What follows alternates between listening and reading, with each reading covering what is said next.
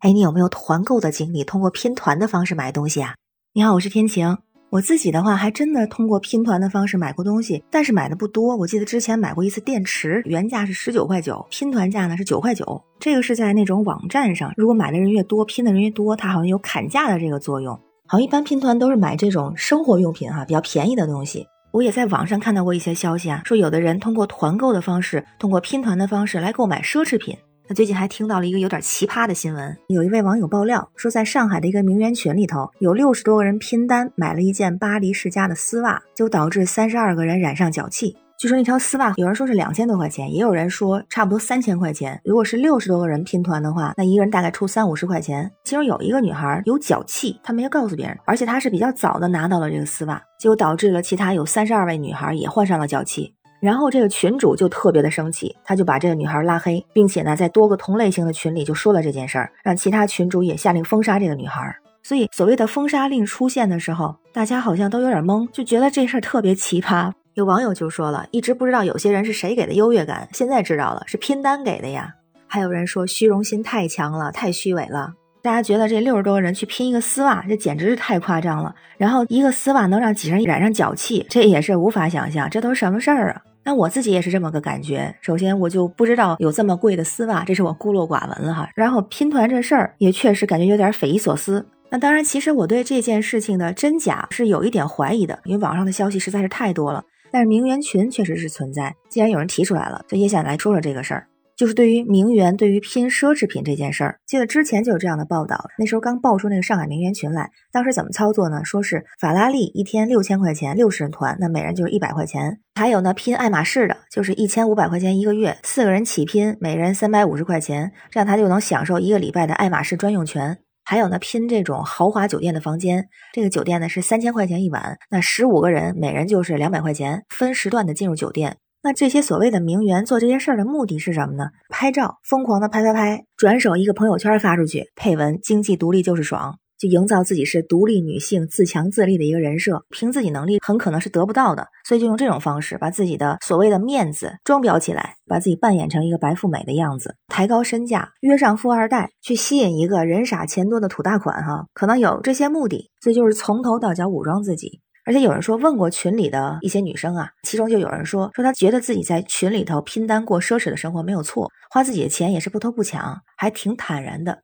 好像她说的也没问题哈。毕竟确实是花自己的钱，还在省钱是吧？那但是如果说她花钱好像有那么一点点道理的话，那也有人实际上完全不是这种情况，因为也有女孩她是自己一个月工资到手是五千块钱，自己每个月在群里就花是几百块钱，最多不超过一千块钱。剩下钱都是生活费，就日常的开销。她还表示自己很多的化妆品啊、装饰品啊，都是在网上买特价的，价格非常便宜。那除了社交之外，自己好像没有什么别的特别大的开销。所以不知道什么时候，这种月入五千块钱的也把自己包装成了名媛。就像网友说的，这就好像超市打折的时候疯狂抢购的大妈，说他们还不如这些疯抢的大妈。至少大妈没有那么虚伪，他们是抢自己真正需要的东西。很多时候，确实很多人都希望自己的生活变得更好，也有很多人希望自己的生活变得精致。就像咱们说的这个拼团的这些所谓的名媛们，但是精致到底是什么呢？我在想这个事情，精致是不是奢侈？精致是不是一定会和钱挂上钩？是不是一定要画一个特别漂亮的妆容，穿上一身名贵的衣服？好像并不是这样的。那我觉得精致的生活，它其实更像是一种生活的态度，用认真负责的态度去过每一天，因为每一天对我们来说都极其的宝贵。昨天还跟一位我非常喜欢的也非常崇拜的姐姐聊这件事情，聊怎么让自己的生活过得更有意义、更有意思，就也提到了人的一生有多少天。一个人如果按照活到一百岁来计算，一共有三百六十五天乘一百年，也就是三万六千五百天。如果按照八十年来计算，每年三百六十五天算的话，一生大概是两万九千两百天。那在这其中，我们能够真正利用的时间可能也不是那么多，因为其中要刨除休息的时间，刨除在等车的在路上的时间，刨除娱乐的时间，刨除其他的一些功能的时间，剩下的属于我们的时间，真正的生命有效的时间，有人说也就是六千多天。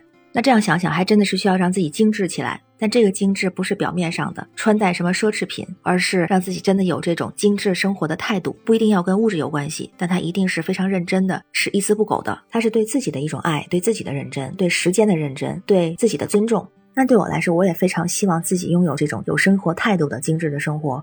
看到有人有这样的一些建议，第一个，生活还是要有一些仪式感，指的是仪表的得体，不一定非要化多么精致的妆容，但是呢，也给自己收拾的整整齐齐，让自己有个好的心情。第二点呢，就是热爱运动，一个爱运动的人能够让生活多几分色彩，这点我做的确实不好，我觉得我需要调整我的生活里的一些状态。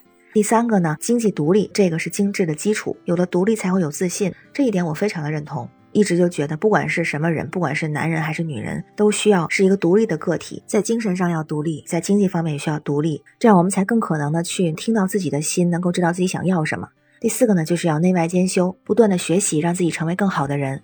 那同时，我也觉得呢，如果要有这种精致生活的态度，其实有的时候也需要有一些勇气，要自己的生活做出一些改变才可以。所以勇气好像也很重要。我就想到一个电影，名字叫做《书店》。他讲述了一个极具勇气的中年女人弗罗伦斯和她的老屋书店的故事。弗罗伦斯她是一个文雅高尚的读书人，她一直都有一个开书店的梦想。当她的丈夫去世很多年之后，她终于鼓起勇气，用了她所有的积蓄，在一个非常僻静的乡村小镇租了一座老宅子，开始经营一家老屋书店。但是那个小镇它是一个安静闭塞的小镇，所以人们都过着自以为是的生活。最开始没有人认为小镇的人需要读书，但是就因为弗罗伦斯的坚持，所以这里发生了一系列的变化。那其实，在这个小镇上，只有两个人非常坚定地支持弗罗伦斯，一个小姑娘，还有一个老绅士。这个老绅士就说了一句话，他说：“让我告诉您，对于人类，我所推崇的是什么？我最看重的美德是他们与诸神以及动物所共有的，也就是勇气。”但是因为这个书店，它也触及了当地的权贵阶层的一些利益。小镇上的将军和夫人采取了一系列的特别阴暗的手段和方法，对书店的经营进行阻挠和干预。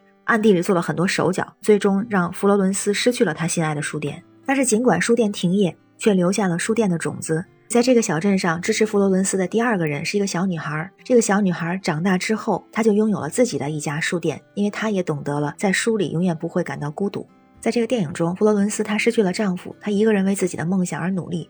在小镇上，在人们的质疑声中，在权势阶级的打压下，她一点都不屈服，努力的抗争。她那种勇气让我觉得非常的佩服和欣赏。